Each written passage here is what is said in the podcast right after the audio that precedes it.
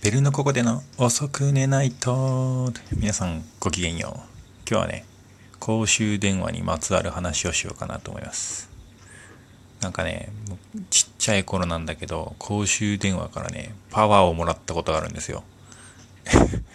何を言ってんだって話ですね。もうなんかこれ聞いたらなんかオカルトとか頭いってんじゃねみたいな思うかもしれないけどいやこれ実際にあった話なんですけどね。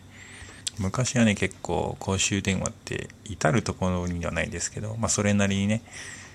点在してたわけなんですよ。でそういう時っていうのはま結構使う人も多くて使用頻度も多かったんで僕もたまに使ったりしました。でねそういう時にね小学小学校の時だったかな。あの友達の間で噂が広まって宇宙からパワーをもらえるらしいよみたいな。しかも公衆電話で。当時はね、すごいと思いましたよ。あのね、緑のね、公衆電話からボックスに入って宇宙からパワーをもらえるんですよ。想像してみてください。すごくないですか？ね、小学校の自分にはね、とてもね、神秘的に感じたんですよね。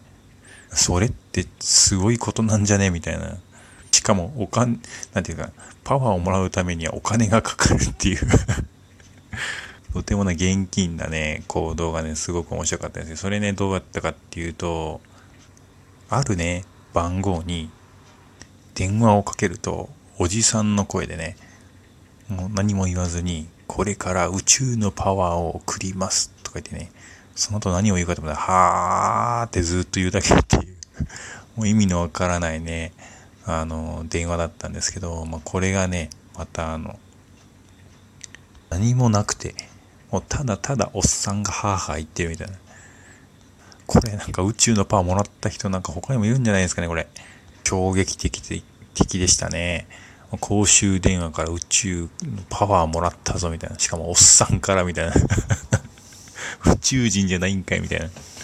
なんでおっさんからパワーもらうねみたいな。これね、僕も昔の記憶だったんで、どうだったかなと思ってネットで調べてみたらね、なんかちゃんと全国区で知れ渡ってる内容だったみたいで、なんか、健康食品とか販売する、なんか会社であるみたいで、本当に実在するみたいで、別にね、国際電話とか、あのー、高額な電話請求とかあるわけでなく、実際にやってたみたいですね。なんかそういうのありましたよみたいなので、ネットに書いてました。この、もらったかで、だからといって何だってわけじゃないんですけど、そういうなんか暇な会社があったよみたいな感じで書かれてるんで、興味のある方はちょっと調べてみてもいいんじゃないですかね。まあね、結構こう、公衆電話とかね、いたずらとかしましたね。皆さん知ってる方いるかと思いますが、公衆電話ってね、折り返しの電話がかけれるんですよ。まあこれね、ある裏技なんですけど、うん、僕はね、デパートでよくやってましたね。デパートの1階にね、公衆電話ずらーっと並んでるところがあって、そこでね、あの公衆電話でね、111ってやるとね、これ言っちゃっていいのかな？まあ、111ってかけると、あのー、数秒後に勝手に公衆電話鳴り出すんですよ。これをね、あの、いたずら心のある小学生の僕はね、結構やってましたね。なんかあのー、土日とかね、ごった返す中でデパートで111でかけてガチャって切ってダッシュに逃げるんですよ。したらね、数秒後に公衆電話がピーとかで鳴り出してね、もう周りの人めちゃめちゃビビってるですね。公衆電話から爆音でなんか鳴ってるぞみたいな。しかもそれあの、出るとね、無言なんですよ。めちゃめちゃ怖いでしょ。たまにやってましたけど、なんかやりすぎてね、あの、デパートの人に見つかって怒られてもそれ以来やってませんけど、こういうのがありますね。こちなみにね、携帯電話でもできます。で、これなんで同じように電話かけると、携帯電話でも非通知で折り返しがかかっています。これ何かっていうと、自分のね、その使っているその電話が正しく接続されているかっていうのを確認するための番号なんですよね。折り返しで電話かけるその機械があるんですけど、それで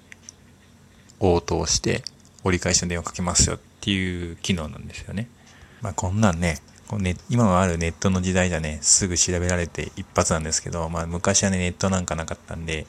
もう噂が噂を読んでね、幽霊から電話かかってくるみたいな感じでね、噂広まって、まあまあ、そういう古き良き時代の感じでしたね。あとはなんかな、公衆電話の話題。まあ、電話で言うと、リカちゃん電話とか皆さん知ってます？これあの、別にホラーとかじゃなくて、リカちゃん販売してる宝富公認のね、電話なんですけど、まあ、お子さん向けにね、リカちゃんが電話で喋ってくれますよ、みたいな感じなんで、これはね、実際あの、ちっちゃいお子さんとか女の子とかで、リカちゃん好きな人がいる、ね、いる子とか、ぜひかけていただいてね、楽しんでいただくというのはいいのかなと思いますね。まあ、あとはね、結構あのー、変な宇宙人とか、なんだ、お経とか確かあっ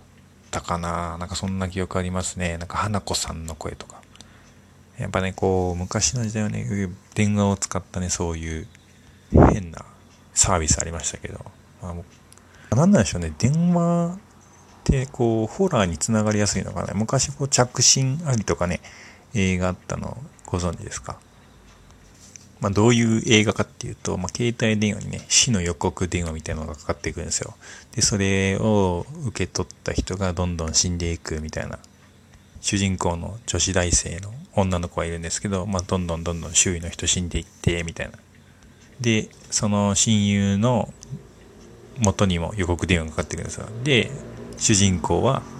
その、無現象を止めるために奔放するみたいな感じのやつなんですけど、それをね、まあ高校生のね、夏だったかな。うん、みんなで泊まり行って、まあ怖い映画でも見ようよみたいな。まあ夏だからね。で見るわけですよ。で、奥、何人ぐらいかな ?5、6人ぐらいで見てたのかな。その中に富永くんっていうのがいて、その子だけ、一回も見たことないっていう感じで見てたんですよね。僕らもね、見てるし、結末知ってるし、で、みんなで見てるんで怖くないですけど、富高君はね、とにかく怖がりで、もう、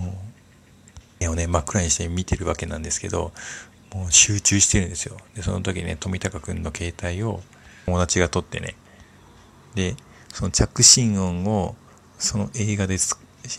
使われてる死の着信音に変えて、で、携帯置いと置いとくでね、で、映画見終わって、さあ寝ようか、みたいな感じになって、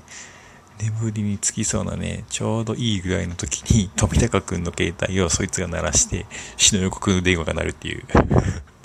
これガチの音量マックスで鳴るんで、もうビクーってなってね、その時から布団の中から出てこなくなって、もう大変でしたよ、もう。もうそうやってね、すぐね、こう、いたずらに使えちゃうっていうね。あれは面白かったですね。まあ、それだけこう、電話っていうツールはね、こう、自分で想像をかき立てられるのかなと思いますよね。まあ、相手の声のね、質とか、抑揚とかね、まあ、いろいろこう、感情をね、声だけで聞き取ってやるので、いろんな想像しやすいのかなと思います。そういうとね、こういう、こういったこう、ラジオとかも、その分類に入るのかなと思うので、私、ペルのここでも、今聞いてるリスナーの皆さんに、心地よい目標を作り出せるように精一杯頑張っておりますね。時に感動、時にキュンキュン、時に笑わせるみたいな、こう、声で変幻自在に皆さんに楽しいひとときを提供できればと思います。それでは今日はこの辺でバイバーイ。